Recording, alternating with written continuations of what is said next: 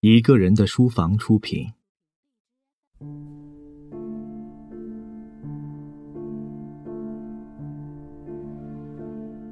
德伯家的苔丝，作者托马斯·哈代，朗读者肖图马。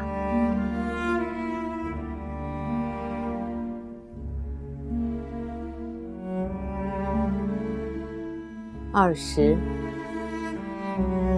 岁月交替，新一年的鲜花、绿叶、夜莺、画眉、燕雀这些疏忽济世的小生命已各就其位，取代了一年前的另一批小生命。那时候，它们还只是些萌芽胚胎或无生命的微粒。朝阳的光辉牵引着幼芽。将它们拉成长长的茎杆，让枝叶悄然无声，奔涌升腾，冲开花瓣，再悄悄地吮吸它们喷发的阵阵芳香。克里克老板的一群女工、男工们生活的舒服、平静、快快活活。他们的地位与社会各层相比，算得上最惬意的了，因为他们恰恰高出贫困线。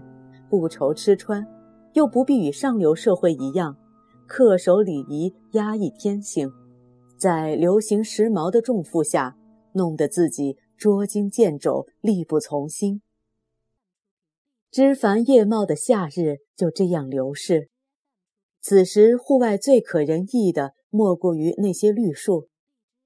苔丝与克莱不知不觉中彼此捉摸，摇摆于激情的边缘。又踌躇的不肯越界。然而，自然法则无法抵挡，他俩恰如同一座山谷里两条奔流的小溪，势必要汇合为一。苔丝近年来从未像现在这样快乐，也许这快乐他将永难再遇。新环境与他身心相宜，好比一棵小树。播种后扎根在有毒的土层，现在已移栽到更深厚的土壤。其次，他与克莱正处于相互喜欢与爱慕之间那种难以伪决的阶段，既未发展到如火如荼的深情，又无需左思右想的细细掂量。这股新潮将带我去哪里？会不会影响我的前途？对我的过去又会怎么样？对安吉尔·克莱先生来说，苔丝还只是一种偶然现象，一个温暖的玫瑰色幻影，方才开始不断缠绕他的意识。于是，他放任自己沉溺其中，仅以哲学家的目光留意着女性中一个极为新鲜有趣的典型。两人不断相会。不得不相会，天天都在那个奇妙而庄严的时辰，晨光微曦、万紫千红的黎明，因为在这里必须起早，很早很早。挤奶要及时进行，挤奶之前还得撇奶油，这活儿凌晨三点刚过就得开始。通常总轮到第二个被闹钟惊醒的人唤醒大家。由于苔丝最近才来，又发现他睡觉警觉，不会误事，这任务就常常落到他头上。每天时钟刚嘶嘶地敲过三下，他就离开自己房间去敲老板的门，再爬上楼梯去叫安吉尔，换着悄悄话，然后再叫醒女伴们。苔丝穿好衣服时。克莱已下楼走进湿漉漉的空气，其余男工女工通常还在枕头上再翻一个身，直到一刻钟后方才露面。黎明时灰蒙蒙的中间色调与黄昏时的不同，虽然亮度也许一样。黎明时光线活跃，黑暗消沉；黄昏时刻黑暗活跃，逐渐增大蔓延。光线恰恰相反，睡意沉沉。他俩经常是奶场起得最早的人，在他们自己看来，简直是全世界起得最早的人了。苔丝刚到时不参加撇奶油，但钟声一响，他就立刻起身出门。他多半已在等着他了。空旷的草场上，弥漫着一片扑朔迷离、光雾不分。潮的滴水的城西，使他们感到与世隔绝，仿佛自己就是亚当与夏娃似的。在这一日之初的昏暗中，克莱眼中的苔丝似乎无论品格与体态，都那么端庄威仪，孕育着无穷生气。也许因为他知道。在这种不可思议的时刻，在这露天旷野之中，像她这样天生丽质的女性，几乎再没有第二个会在她视野里走动。全英国都少有。美丽女人在这仲夏黎明全都沉睡，唯有她近在咫尺，其余的不知在何方。在若明若暗的朦胧中。两人一道朝母牛躺卧的地方走去，这情景常使他联想起基督复活的时刻。他根本没想到，抹大拉的玛利亚可能就在他身旁。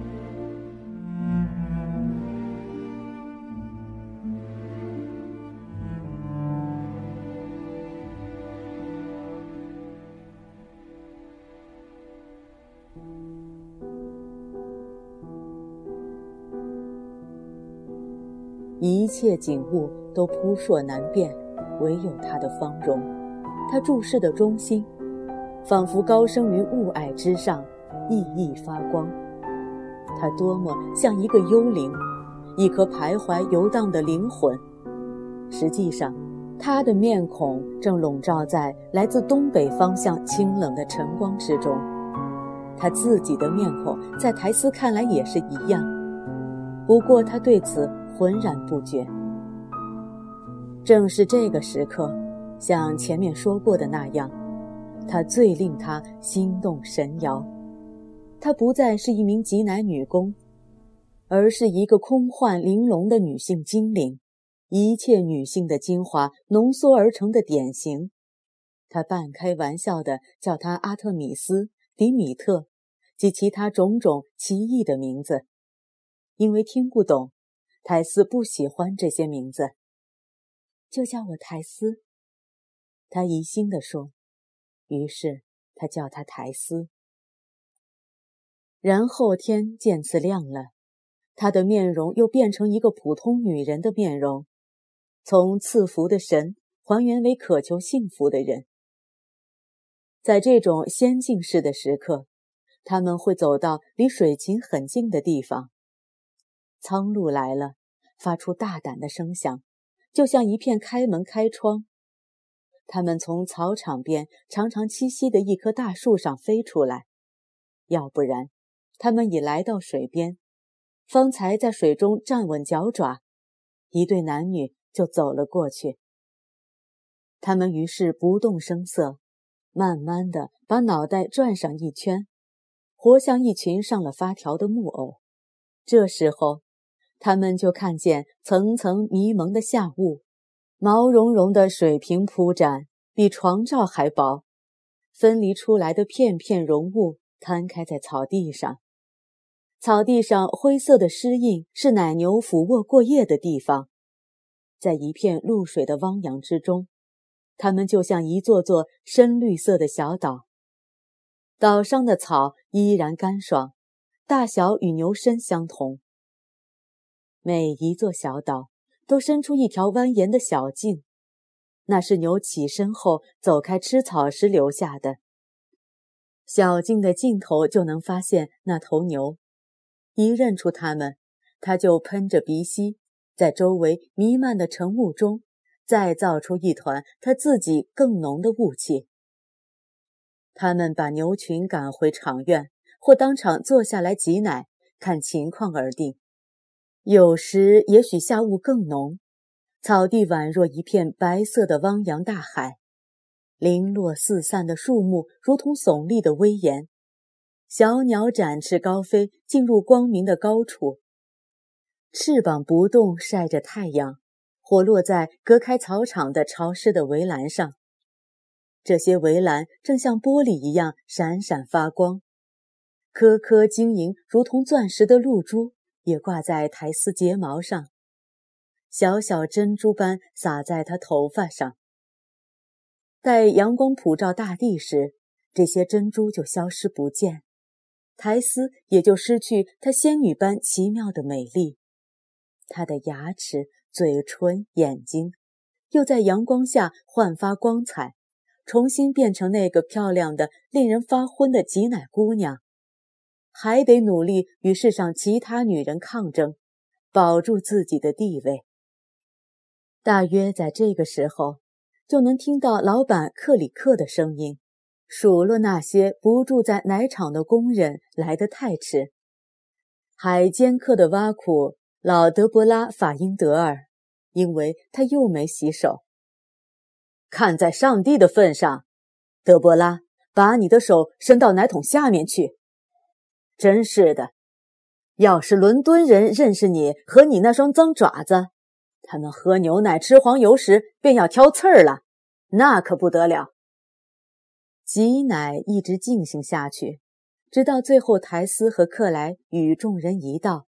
听见厨房里克里克太太打墙边拖出那张笨重的大饭桌，每顿饭前一成不变的前奏，同样可怕的刮擦声，在饭桌用完清理之后，又会伴随他的归程。